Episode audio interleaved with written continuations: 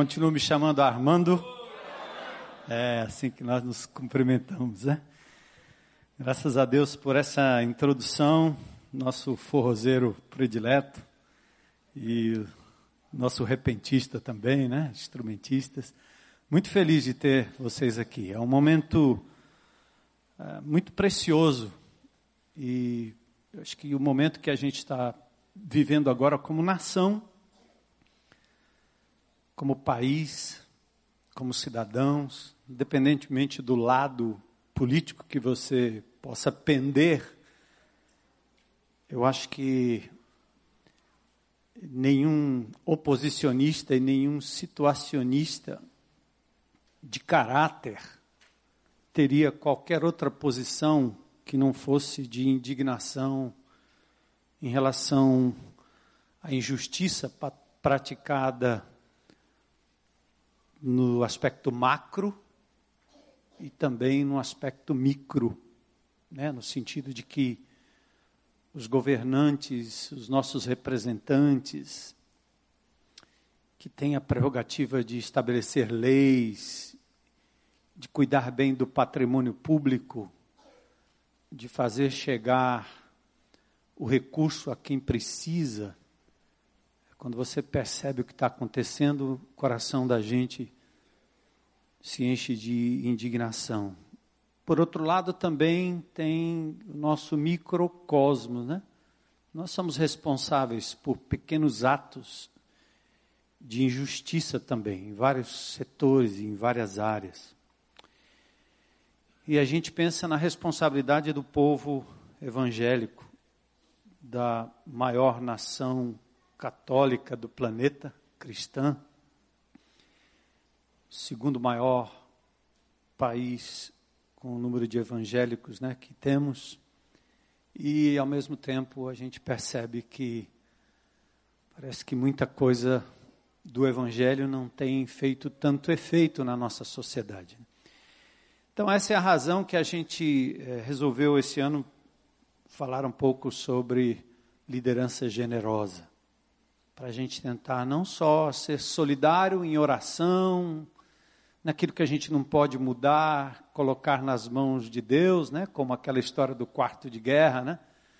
Que eu não posso fazer, entro no meu quarto de guerra para que o Senhor dos Exércitos mova os, os atores de Brasília, de cada estado, para o bem dos que sofrem.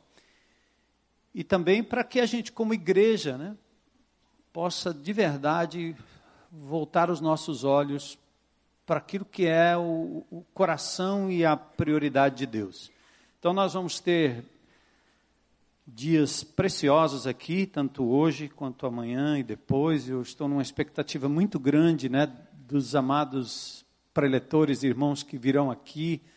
São, alguns deles eu conheço só de comunicação via internet o Lutero Couto, que eu conheci em Curitiba, quando eu estive lá numa palestra, onde eu também conheci o Deltan Dallagnol, procurador responsável pela Lava Jato. Fiquei super impressionado com aquele homem e também com o coração e a expertise do, do Lutero Couto, que vai estar com a gente. O pastor Rude também, que é um teólogo, ele Estamos vendo aí se é possível ele vir ou não, porque ele cancelou, alguém faleceu na família e ele teve que ficar lá, então a gente está levando aqui nossas orações. Eu estava em contato com ele agora há pouco também. Pastor Carlos Queiroz, Capelete e outros que estarão aqui com a gente. Então, vai ser um tempo muito precioso. Eu estou na expectativa que a gente seja de alguma forma despertado a uma liderança generosa que vai além do trivial assistencialismo, né? que, que de fato a gente consiga, no nosso reduto, como indivíduos, como pequenos grupos, grupos de relacionamento, como igreja maior, que a gente consiga fazer diferença ah, neste momento da história. Então, eu quero começar com o texto de Atos 20 e 35, uma citação do apóstolo Paulo e eu vou tentar dar talvez um, um, uma base né, daquilo que brotou no nosso coração, que foi essa temática da liderança generosa. E depois eu sei que nós vamos entrar nos meandros e nos detalhes com os demais preletores até o fim do nosso EPL. Então, Paulo escreve, aliás, Lucas registra a conversa de Paulo com os presbíteros em Éfeso, e ele diz: Em tudo o que fiz, mostrei-lhes que, mediante trabalho árduo, devemos ajudar os fracos, lembrando as palavras do próprio Senhor Jesus que disse: a maior felicidade em dar do que em receber. Senhor, nós rogamos nesta manhã que tua misericórdia e graça nos alcance, que o nosso coração, a nossa mente esteja, estejam absolutamente abertas, Senhor, para tua palavra, para a ministração do teu espírito, e que possamos, ao ouvir a palavra, talvez experiências e traduções humanas, Senhor, da minha parte, daquilo que eu vejo e entendo no texto, que teu Espírito nos ajude a perceber o que Deus está nos dizendo e o que nós de fato podemos fazer a respeito a partir de agora. Não é mais um evento, é um encontro contigo, com a tua palavra, com o teu Espírito Santo. Então, fala com a gente, move-nos, Senhor. Quero orar e interceder pelo Rude sua família, circunstâncias lá onde ele está, em Minas Quero orar também por cada um aqui presente, Senhor. Tu sabes o que ficou para trás, lá em casa, na igreja, no trabalho. Que o Senhor esteja cuidando de cada detalhe, Senhor, dando às pessoas aqui presentes, aos amados irmãos e irmãs, a tranquilidade de saberem que o Senhor está no absoluto controle de todas as coisas. Usa-nos para a glória do teu nome e fala conosco. Pedimos em nome de Jesus. Amém. Amém, amém, amém. Bom, qual, é a, qual seria a justificativa para o tema liderança generosa? Generoso vem do latim generos, ou gesto nobre, bons sentimentos, caráter capaz de deixar seus próprios interesses de lado para ajudar outras pessoas. Tem a ver com ser fértil, fecundo, reproduzir como um solo que produz em grande quantidade, né? Diz a ideia de generosidade tem essa ideia de ser profícuo, de realmente multiplicar aquilo que está plantado no coração. Qualquer pessoa, se não todas as pessoas, são capazes de praticar aqui acolá um gesto de bondade ou de generosidade. Seja religioso, não religioso, pode ser um muçulmano, um espírita, um ateu, de alguma forma, todos nós nos envolvemos nesse ato de fazer o bem. E aí, ao meu ver, o que nos diferencia, em termos assim, de seres humanos e do ato de praticar a generosidade, de fazer o bem, de abrir mão para o bem do outro, é exatamente a motivação por trás. Eu acho que é importante a gente focar um pouco na motivação por trás.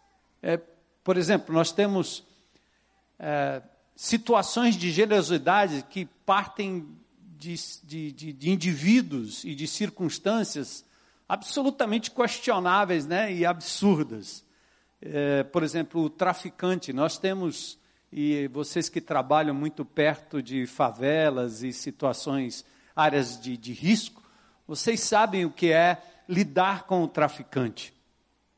Eu já vi gestos de traficantes que cuidam muito bem do seu entorno. Eles quase constituem um governo paralelo, trazendo benefício né, para as famílias, proteção para os filhos na área, né? geralmente a briga de tráfico é entre uma área e outra área. Internamente é muito difícil um ambiente é, dominado pelo tráfico, né, ter qualquer tipo de problema maior nesse sentido. Interessante, né? Exemplo de Pablo Escobar, né, o grande traficante que aterrorizou a Colômbia né, nos anos 80, nos anos 90. Seu filho, Juan Pablo, diz que ele foi um pai muito generoso. E é verdade, ele cuidou muito bem da sua família, cercava sua família de todo o cuidado possível. Mas aquele homem que matou mais de 4 mil pessoas, como deputado, ele construiu campos de futebol na comunidade e teve o seu projeto Minha Casa Minha Vida, lá na Colômbia. Sim, ele construiu casas populares, acabou com, com urbanizou favelas e fez muita coisa boa. Atos de generosidade, né? Interessante. E os políticos, né? inescrupulosos, eles são generosos com a população carente, principalmente em época de eleição. Mas sempre com a finalidade outra, né? a motivação espúria, na maioria das vezes. Por isso, Provérbios 19, 6 diz: Muitos adulam o governante, e todos são amigos de quem dá presentes. Até perde-se a noção é, e o sentido do julgamento, se é legítimo ou não votar por fulano beltrano, porque se recebe, afinal, o presente, né? o dom. Aos que fazem o bem e praticam a generosidade com o fim de obter um favor em troca. Até isso é comum entre a gente. Festinhas, presentes, aniversários, chás de baby, né? Às vezes você nem tem o que dar, mas tem que dar porque recebeu numa determinada circunstância e aí você acaba praticando isso a fim de compensar, né? Veja que interessante, né? Você pode ser generoso com essa índole. O religioso também, ele usa a prática do bem e da generosidade como forma de ganhar vida eterna ou aperfeiçoar o seu status na próxima encarnação. Vocês conhecem muito bem, né? É a índole espírita, por exemplo, né? Eu acho que poucos fazem tantas boas obras quanto os espíritas. Eu venho de uma família espírita e eu sei exatamente o que significa isso. Mas a motivação, obviamente, o alvo, a proposição é conquistar algo diante de Deus né, na, na outra vida. Portanto, não basta praticar gestos de generosidade, é preciso que se tenha a correta motivação e isso nós encontramos na perspectiva divina da generosidade. Como Deus vê. Quando nós reconhecemos o Criador e a importância da sua criação, quando entendemos o projeto de restauração de todas as coisas, aí sim nós podemos perguntar: o que é que representa ser generoso à luz da eternidade e à luz do eterno Criador? eu acho que não é só a prática da generosidade, mas a compreensão de como Deus vê o nosso papel, a nossa generosidade, a generosidade como um todo. Eu acho que isso é muito mais importante para nós. Quem é generoso será abençoado, pois reparte o seu pão com o pobre. Provérbios 22, 9. É impressionante o quanto a palavra de Deus fala sobre este aspecto da generosidade. O generoso prosperará. Quem dá alívio aos outros, alívio receberá. Provérbios 11, 25. Sempre que ouvimos falar de generosidade, justiça, amparo ao pobre, defesa da causa dos oprimidos, achamos logo que se trata de um discurso do mundo, secular, da teologia da libertação. É um discurso esquerdista, socialista, comunista. E às vezes achamos que isso tem pouco a ver com a questão espiritual com o Deus da Bíblia. Eu sei disso porque eh, na denominação em que eu entreguei minha vida a Jesus, eu via exatamente essa perspectiva, essa coisa da gente realmente eh, se tornar especialista no porvir, no céu, no depois, enquanto cuidamos apenas da nossa, do nosso ticket, da nossa passagem para o céu. E, e pouca relação com aquilo que está acontecendo ao nosso redor, deixando isso de novo para o discurso humanista, secularista, esquerdista e assim por diante, marxista, socialista e etc. Bom, nós temos um grave problema com essa visão. É porque a nossa prática vem de uma crença fundamentada num falso entendimento. E aqui, antes da praxis, antes da gente falar dos exemplos, antes da gente trocar informações e ideias aqui, vale a gente entender primeiro o conceito. Porque são os nossos conceitos, os nossos valores, que, num certo sentido, determinam as nossas práticas. Nós fomos doutrinados num evangelho que salva a alma. Interessante que a gente diz, né? Quantas almas quando nós tínhamos as cruzadas antigamente, as grandes cruzadas, a gente dizia 10 mil almas se entregaram. Hoje à noite, 5 mil almas entregaram. 10 almas se entregaram a Jesus. Né? Então a gente trata o ser humano já desencarnado. Né? É, um, é, um, é um docetismo, né? já, já começa desencarnado. Quantas almas? E, e, e outra coisa, e o nosso discurso é sempre o discurso do céu. Né? Eu me lembro fora do país, a oportunidade que eu tive de estar com um grupo de, de, de pessoas que, que eram bêbados ou moribundos da rua e eles entravam à noite para é, ter um banho, comer uma sopa e ouvir uma mensagem. E a música que eles mais gostavam, mais gostavam e mais pediam o hino era aquele que falava além do rio. Ou seja, tem alguma outra coisa além do rio. E, e, e, a metáfora ali, ou a simbologia, era o que tem depois dessa vida, porque nós estamos lascados e desgraçados aqui, vamos logo pensar na eternidade. Então, a nossa teologia, ela tem essa fundamentação, ou essa ênfase, eu diria. Nós temos o evangelho que salva a alma, que se preocupa com o céu, que livra a gente do inferno que está lá, no porvir, é aquele quente mas que dá pouca ou quase nenhuma importância para o meio ambiente, o sofrimento e as alegrias do hoje, a restauração das coisas de agora. E aí nós praticamos um evangelho, ou pelo menos sem perceber, nós nos agarramos e a esse evangelho desencarnado docético, né? Os docetistas da época eram aqueles que achavam que Jesus Cristo não poderia ter encarnado, porque o ser humano, a carne humana, o invólucro humano é tão mal, e Jesus sendo tão puro, ele não poderia ter se feito gente como a gente. Por isso a palavra docético vem de doquel, parecer. Parece gente, parece humano, mas não é, porque ele é Deus e ele não viria aqui. E quando na verdade não é assim. Os evangelistas chegam a descrever a intimidade com Jesus Cristo, dizendo: Nós o tocamos, nós pegamos nele. Ele de verdade é o Verbo eterno, mas que se fez carne, carne, carne, gente, que tinha necessidades, né? que ia ao banheiro. Eu gosto das músicas do Estênio Marcos, né? porque ele, ele, ele trata Jesus Cristo com uma intimidade né, de, de, de, quem diz como será que ele se sentia, mesmo sendo Deus aqui entre nós? Será que ele chorava? Será que ele teve depressão? Será que ele sentia dor? Será que ele ia ao banheiro? Será que ele tinha dor de barriga? Né? E a gente, a gente tem dificuldade em compreender esse Jesus mais humano, mais gente. Talvez por isso temos tanta religiosidade, tanto fervor, tanta manifestação mística, considerada inclusive espiritual, mas tão pouca mudança de hábitos, caráter, comportamento e postura em relação às situações do aqui e agora.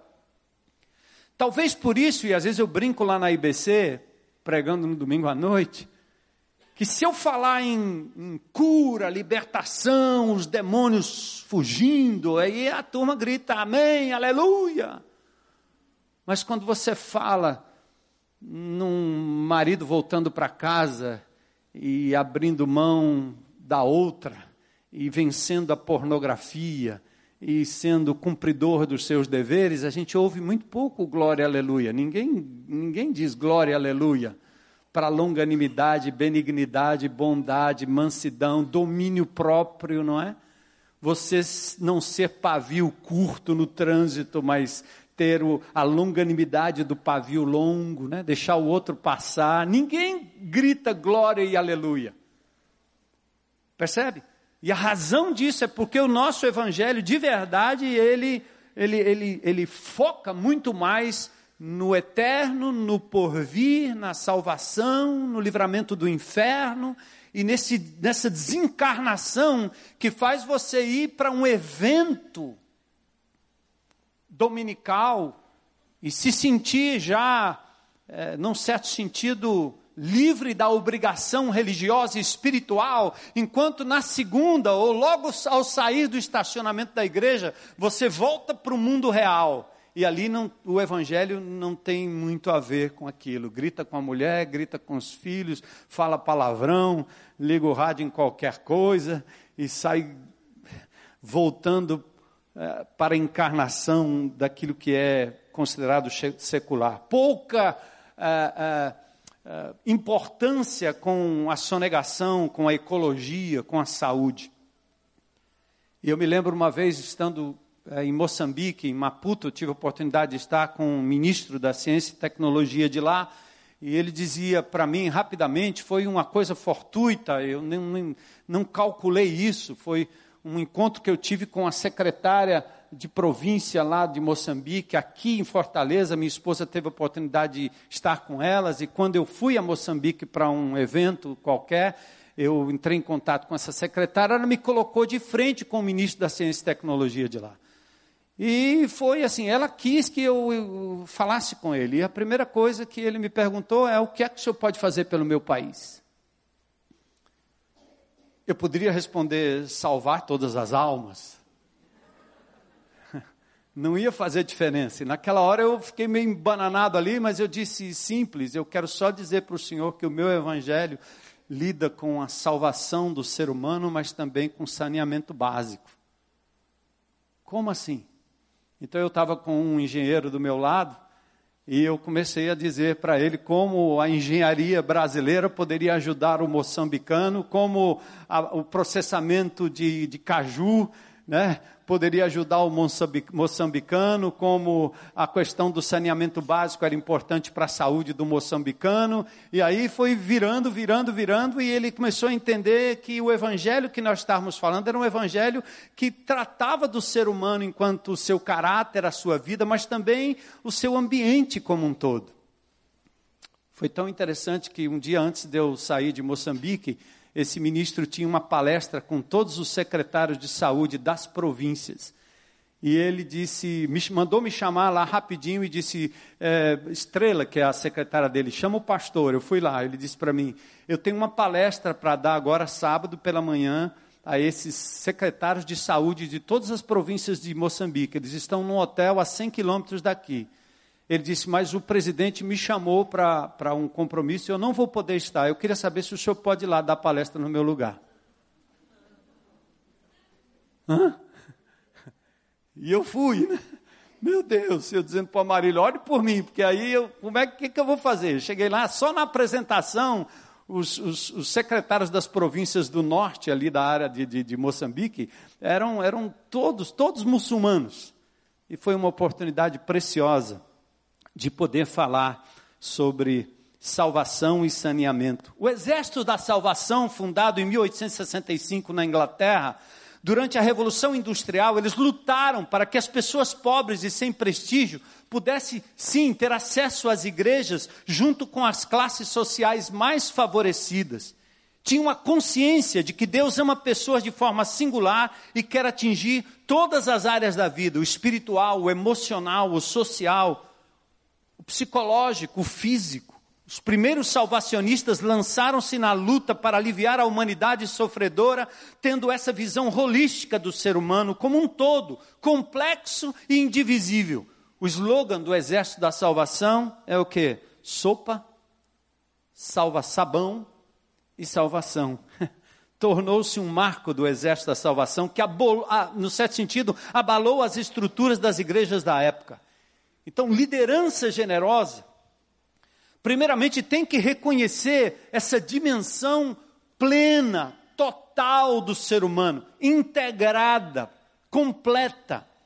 Por exemplo, ao descrever o reino de Deus, gente, e, e olha, não, não precisa ir longe, basta uma leitura simples, até simplista do Evangelho, para perceber como Jesus se importa com tudo que tem a ver com o ser humano e o seu meio. Mateus capítulo 25, verso 46 em diante, texto conhecido, né? Mateus 25, aliás, do verso 31 a 46. Quando o filho do homem vier em sua glória, com todos os anjos, assentar-se-á em seu trono da glória celestial. Todas as nações reunidas diante dele, ele separará uma das outras como o pastor separa ovelhas dos bodes. Colocará as ovelhas à direita, os bodes à esquerda. Então dirá aos que estiverem à sua direita: Venham, benditos de meu Pai, recebam como herança o reino que lhes foi preparado desde a criação do mundo. E aí, olha a história, gente. Pois tive fome e o quê? me deste de comer. Tive sede, vocês me deram de beber. Fui estrangeiro, vocês me acolheram. Necessitei de roupas e vocês me viram. Isso é Jesus falando, gente. Ninguém mais do que o nosso Senhor e Salvador Jesus Cristo, dando para a gente uma ideia de reino, a ponto de perguntarem os justos, perguntarem, Senhor, quando te vimos com fome e te demos de comer, ou com sede e te demos de beber? Quando te vimos como estrangeiro e te acolhemos, ou necessitado de roupas e te vestimos? Quando te vimos enfermos ou, ou preso e, te, e fomos visitar? E o rei responderá, o que vocês fizeram algum dos meus menores irmãos, a mim o fizeram. Está falando nada de prega a vida eterna, fala de vai para o céu, para o inferno, livra do inferno. Não está dizendo nada disso. Ele está dizendo que o reino de Deus também tem a ver com a generosidade, com o cuidado, com o ser humano criado à imagem e semelhança de Deus. Claro, vocês me entendem que eu não estou aqui banindo do nosso, do nosso cardápio de salvação ah, o arrependimento, a confissão de pecados, a entrega da vida a Jesus, o sangue derramado por Ele no Calvário por nós. Não estamos aqui dizendo que não haverá inferno, que não haverá céu, que não haverá essa separação e que a salvação não é só por meio de Jesus. Claro que é. Mas estou dizendo que existe uma dimensão da restauração divina. Por isso, a correta motivação e o abrangente escopo da generosidade só podem ser compreendidos e praticados a partir da compreensão do projeto divino qual é o projeto de Deus? Não é o projeto do PMDB, não é projeto do PT, não é projeto do PSDB, não é projeto dos marxistas, não é projeto dos neoliberais. Qual o projeto divino da criação? Nós temos essa compreensão ao abrirmos Gênesis. E toda vez que nós queremos saber algo sobre a mente de Deus, o procedimento de Deus, o projeto de Deus, nós temos que voltar para o princípio, Gênesis. Paulo, quando argumenta sobre questões de, de sexo, questões de, de família, questões de hierarquia na igreja, ele diz: no princípio não foi assim. Então sempre volta, não para o problema em primeira instância, mas volta para Gênesis. E o livro de Gênesis nos dá uh, o projeto divino da criação, o desastre alienante da queda e a restauração de todas as coisas por meio de Jesus, Deus encarnado entre nós. Então, eu quero fazer um exercício com vocês aqui, indo para a simplicidade do Gênesis. O que Deus criou no princípio? Hã? Céus e terra. Simples assim. No princípio criou Deus os céus e a terra. João 1,3 diz que todas as coisas foram feitas por ele, sem ele nada do que existe teria sido feito. Presta atenção, Deus não criaria algo que não merecesse importância da nossa parte. Cuidado, proteção, uso equilibrado, e que não pudesse ser caracterizado por nós como espiritual. É isso que ele cria. Ele não cria o homem em primeiro lugar, ele cria o meio ambiente em primeiro lugar. A primazia da sua criação foi a natureza. O ambiente preparado para a criação do homem. É como um pai que diria que não é importante cuidar do quarto, do enxoval, do bercinho da criança que vai nascer daqui a alguns meses. Fazem chá de baby, chá disso, chá daquilo, e pintam, e fazem, e gastam, e limpam, e, e higienizam, né? Há todo um cuidado para o nascimento daquele ente eh, maravilhoso, né? Aquela criança que vem ao mundo. Nós não podemos, depois do nascimento da criança, deixar que as baratas, os bichos, o pó, continue tomando conta do ambiente para adoecer a criança, percebe? Então nós vamos deixar que o Greenpeace cuide de ecologia e nós, os crentes, não somos capazes de cuidar das árvores que estão no quintal da nossa casa, no quintal do, dos nossos auditórios ou templos, da nossa cidade. Não se importar com o córrego que está passando ali. É de verdade, essa sim, uma teologia e um evangelho desencarnado. Percebe? É simples.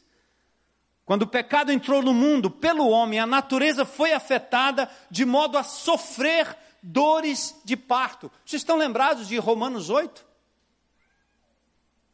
É um texto salvífico, é uma boa nova e um evangelho que inclui a natureza. O texto diz: a natureza criada aguarda com grande expectativa que os filhos de Deus sejam revelados, pois ela foi submetida à futilidade, não pela sua própria escolha, mas por causa da vontade daquele que a sujeitou, na esperança de que a própria natureza criada será libertada da escravidão, da decadência em que se encontra, para a gloriosa liberdade dos filhos de Deus. E por favor, não coloque essa libertação da natureza lá na frente, porque o processo de salvação, a renovação dos filhos de Deus, a revelação do filho de Deus, dos filhos de Deus, já está acontecendo aqui e agora, quando nascemos de novo. E temos em nós a própria presença do Espírito Santo. Por isso sabemos que toda a natureza criada geme até agora, como em dores de parto. Assim como Paulo gemia até que Cristo fosse formado em nós, porque Cristo sendo formado em nós, a natureza vai receber uma antecipação do que será o novo céu e a nova terra. Mas nós precisamos agir à luz destas verdades e deixar dessa alienação que nos torna de novo docéticos Deus alimenta as aves, a erva do campo. Está lá em Mateus 6, 26 a 30. Se ele se importa, por que eu não vou me importar? Olha a profecia sobre o futuro. Qual a dimensão?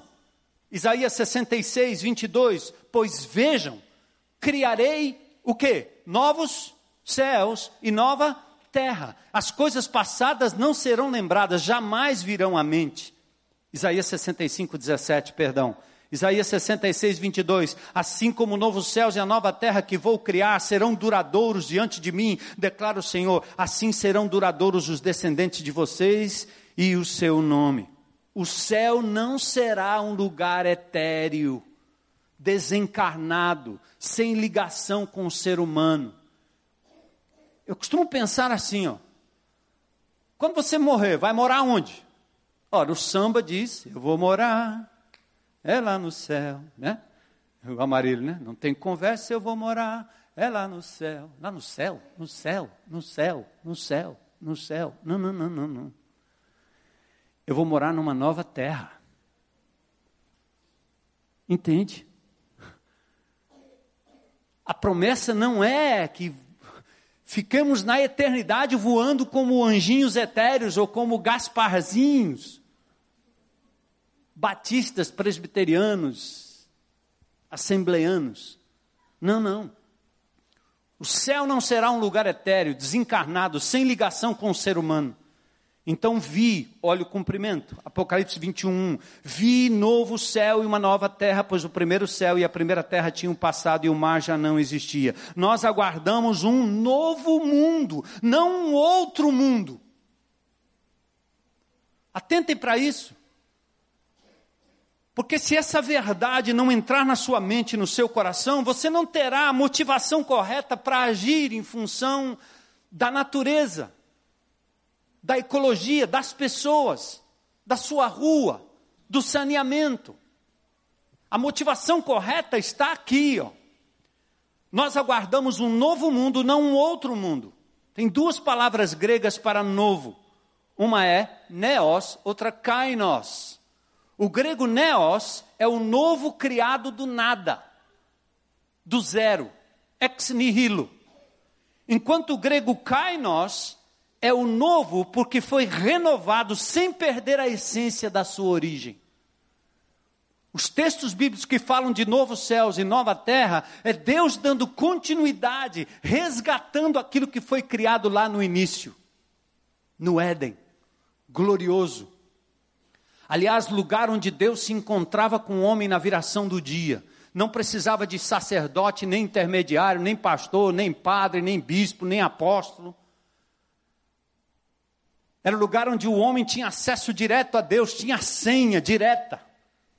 E eu acredito que o Velho Testamento nos levou a um tempo de ensino, de aprendizado, de jardim da infância, para que no Evangelho de Jesus a gente possa resgatar isso e compreender que nós estamos muito mais perto do Éden do que estávamos no Velho Testamento. Sabe por quê? Deus habita em mim. Deus habita em nós. Cara, você não precisa ir a um evento e nem a um lugar para ver Deus operar. Isso é pura manipulação. Manipulação de nós, religiosos, que queremos criar um lugar onde as pessoas se encontram com Deus, uma metodologia onde as pessoas se encontram com Deus, uma classe onde as pessoas vão aprender de Deus. No Éden não era assim. Em Jesus, no Novo Testamento, com a vinda do Espírito Santo, agora democratizou, amigo, pulverizou, agora é o varejão. Deus está em todo lugar. Aliás, Ele habita em nós. Amém? Olha que coisa linda. Então é a própria presença de Deus em nós que já antecipa esse reino que me dá poder, graça, visão para atuar ao meu redor. Deus vai comigo onde quer que eu vá. Então não é um outro mundo, é um novo mundo. O que é que Deus criou em seguida? O ser humano. Legal. Deus não criou uma alma, para com esse negócio da dicotomia, tricotomia, para tentar fatiar o homem. Isso é uma linguagem grega. Paulo usou isso em, Tessalônica, em Tessalonicenses porque ele estava fazendo é, valer o entendimento dos gregos da época, os gregos de Tessalônica. Nós não temos corpo, alma e espírito. Nós somos integrais. É uma maneira de descrever. Ora, o centro do, do, do, do homem é o coração, é uma forma de descrever. O meu coração, meu coração, não sei porquê. Bate feliz quando te vê. Como assim? A consciência, o coração, o fígado. O judeu usava partes do, do corpo para descrever emoções do ser humano. A palavra ira em hebraico é a palavra para nariz vermelho. E o judeu tem um nariz maior do que o normal. E quando ficava virado, ficava rubro, vermelho. É uma forma de descrever. Então nós não temos um nariz, uma parte que desconecta um do outro. Tanto que, ao morrer, acabou, amigo, vira pó.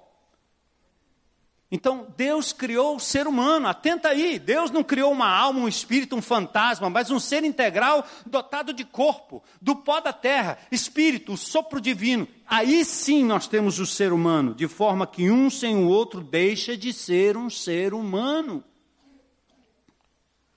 Então o Senhor Deus formou o homem do pó da terra e soprou em suas narinas o fôlego da vida, e o homem se tornou um ser vivente. O pecado trouxe separação entre Deus e o ser humano, Todos pecaram e estão destituídos da glória de Deus, sabemos disso. A separação trouxe como consequência a morte. Portanto, da mesma forma como o pecado entrou no mundo por um homem, pelo pecado a morte, assim também a morte veio a todos os homens porque todos pecaram. Morte física, todos morrem. Morte espiritual, nossas transgressões nos separam da fonte, como um ventilador sacado da tomada gira, gira, gira, mas uma hora vai parar até que seja religado. Qual é a profecia em relação a isso? Assim como teve a profecia acerca da criação, da terra, do ambiente. É o novo nascimento. Daniel 12, 2: Multidões que dormem no pó da terra acordarão, uns para a vida eterna, outros para a vergonha e para o desprezo eterno. Nós ainda que desencarnados em espírito, vamos retornar ao corpo, porque essa é a nossa vocação, ser integral. Jó dizia em Jó 19, disse, né? Eu sei que meu redentor vivo, vive, enfim, e por fim se levantará sobre a terra. Depois que meu corpo estiver destruído e sem carne, verei a Deus. Eu verei com meus próprios olhos, eu mesmo e não outro, como anseia no meu peito o coração. Corpo, templo do Espírito. E aqui pausa. Eu não conheço uma raça que maltrata mais o corpo do que o crente. Come mal não descansa. Exercício quase zero. Nós estamos agora entrando na onda do mundo, não é não? O mundo está chamando a gente para fazer culpa, para andar, para correr, para comer não sei o quê. Olha, como é que chama? A Bela Gil. Eu ia dizer a Preta Gil. A Preta Gil está engordando, né? A Bela Gil, certo? Está dando lição para todos nós do que é comer bem. Mas nós temos no meio evangélico um verdadeiro desprezo pelo corpo. E a gente espiritualmente diz amém, glória, aleluia, quando diz que nós somos o templo do Espírito. Gente, existe, um, existe um, uma, uma natural decomposição. Nós somos seres corruptíveis. Um dia a corruptibilidade será revestida da incorruptibilidade.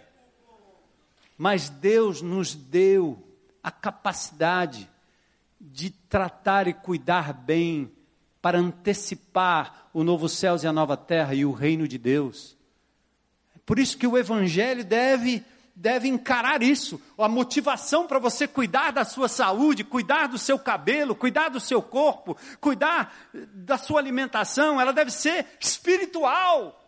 Nós deveríamos ter um culto só para a gente ir lá fazer um sacrifício vivo das porcarias que a gente come.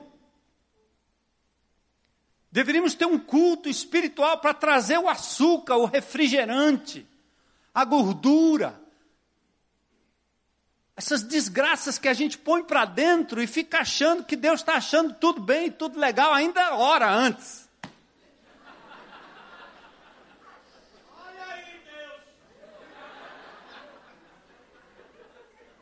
Senhor, eu te consagro essa picanha gordurosa. Eu te consagro esse refrigerante, a Coca-Cola de dois litros lá.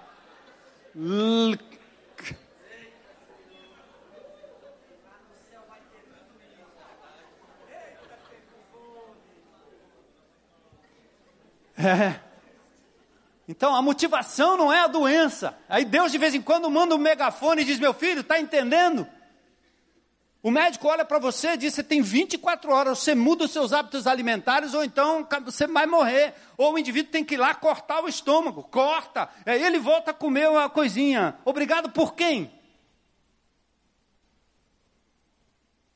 Pela operação, pela medicina, pela saúde, pela, pelo, pelo, pelo cardiologista que diz que vai morrer. Amados, nós deveríamos encarar isso como algo absurdamente espiritual.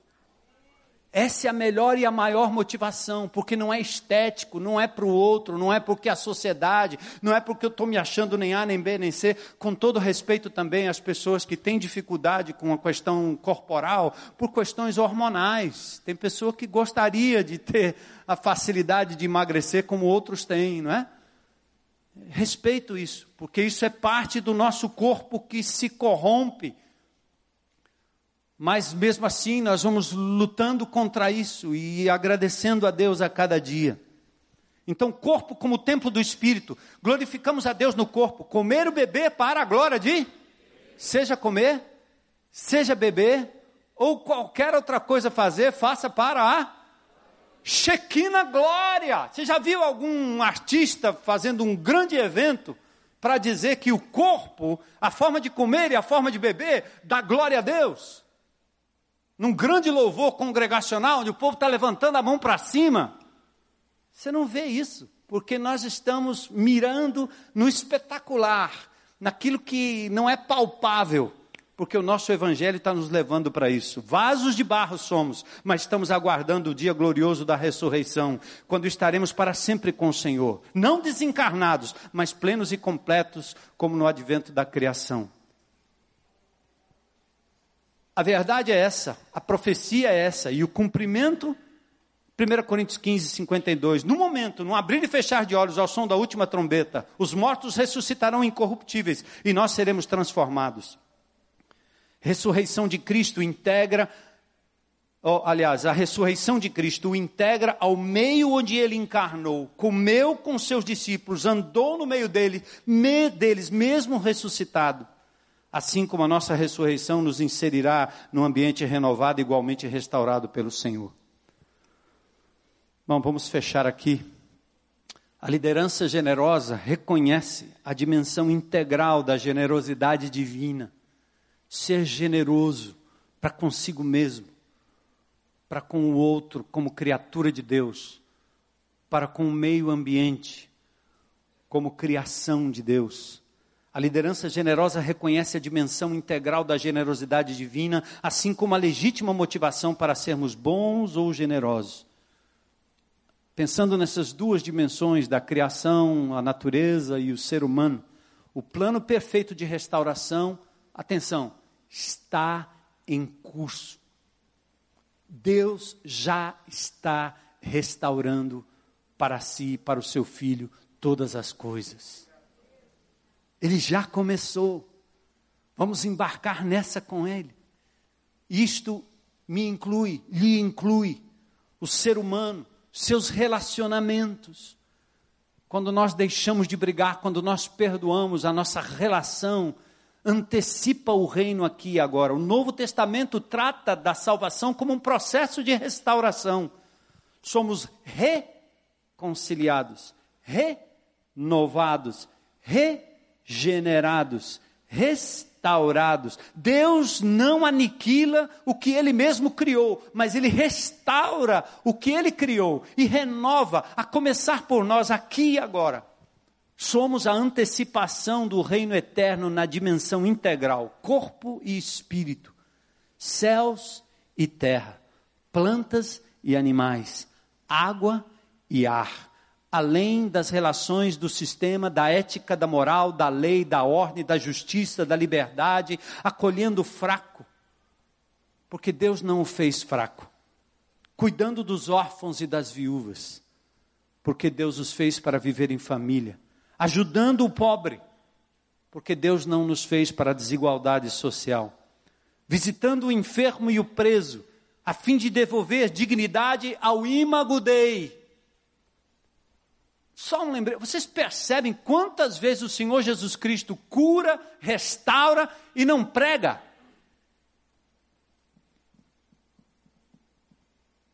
Lembra do paralítico levado por aqueles quatro homens? O texto diz lá em Marcos capítulo 2 que o Senhor Jesus Cristo curou aquele homem por causa da fé, não dele, mas dos amigos. Cabe esse, esse evangelho na sua agenda, na sua pregação? Um evangelho em que você seja capaz de restaurar alguém e não ter que necessariamente empurrar a goela abaixo uma conversão forçada. Óbvio que a glória será sempre de Jesus. Óbvio que você vai falar que quem foi o autor do milagre, do bem, da bênção, é o Senhor Jesus Cristo. Nós temos obrigação de fazer isso. Mas olha como a fé de, um de, quatro indivíduos possibilitou a cura de outro. Olha como o comportamento de um crente num determinado ambiente pode mudar o entorno. As igrejas evangélicas não poderiam ter a contradição que se tem em alguns lugares onde você, nas escadarias do templo, tem gente pedindo esmola. Nas grandes catedrais você tem a miséria bem ali ao redor ao lado da sua igreja, ao lado da minha igreja, ao lado da nossa igreja, a criminalidade crescendo, isso tem que mexer com a gente. Não somente como indivíduos, mas como instituição, o templo, as nossas dependências.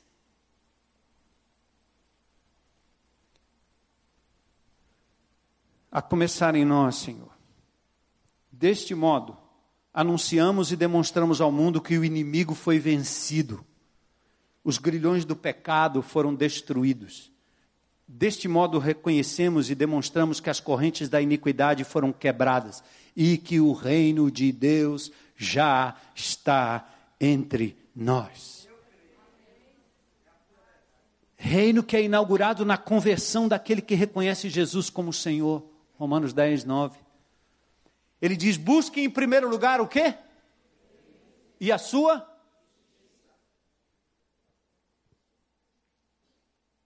Quando se fazem aquelas marchas, aquelas caminhadas pela cidade, nós estamos reivindicando que o poder público elimine a obrigatoriedade de fazermos silêncio às 10 horas nos templos. Queremos um alvará para perturbar a vida do outro. Eu vi recentemente uma história muito parecida aqui em Fortaleza, que o poder público, o prefeito, estava prometendo para os irmãos aí que ele não, ele vai maneirar em relação à lei do silêncio. E um dos líderes que preconizava isso teve um problema e ele começou a compartilhar isso em particular. É que ele estava na casa dele lá, bem tranquilo, e de repente nasceu vizinho à casa dele um centro de umbanda. E os caras começaram a tocar tabaco brabo ali. E ele indignado porque eles estavam violando a lei do silêncio. E ao discutir sobre o assunto, alguém diz: Mas como você pode não querer obedecer à lei do silêncio na sua igreja, quando você quer obrigar um bandista a obedecer à lei do silêncio, porque você está incomodado. Ele diz, não, mas é porque nós somos filhos de Deus, eles são filhos do diabo. Nesse momento da história do nosso país, nós temos que prestar atenção mais nessas palavrinhas bíblicas que diz, em primeiro lugar, o reino de Deus e a sua justiça. Certa vez, tendo sido interrogado pelos fariseus sobre quando viria o reino de Deus, Jesus disse: O reino de Deus não vem de modo visível, nem se dirá aqui está ou lá está, porque o reino de Deus está entre vocês. A oração do Pai Nosso é o que? Venha aqui na. Como? Percebe? É agora. Quando você reconcilia alguém, você antecipa aquilo que será feito no reino futuro. Por isso, não há nenhuma área da vida que não possa aqui e agora estar sob o domínio e o senhorio de Jesus Cristo. Amém? O Rei dos Reis, o Senhor dos Senhores. Gente, que coisa linda, né? Jesus Cristo foi dado à igreja para que através do seu plano, aqui e agora, Cumpra-se o que está lá em Apocalipse 11, 15. Os reinos deste mundo se tornarão do Senhor Jesus Cristo. E ele reinará para todo sempre. Mas começou aqui, começa aqui, começa agora. Toda vez que você tem um gesto para melhorar o ambiente, para salvar um córrego, para melhorar o saneamento, para cuidar da limpeza do quintal, para cuidar da saúde de uma criança, da sua saúde, da saúde de um ente querido qualquer. Você está antecipando o reino de Deus, aqui e agora. Eu quero terminar lendo Isaías 61 com vocês.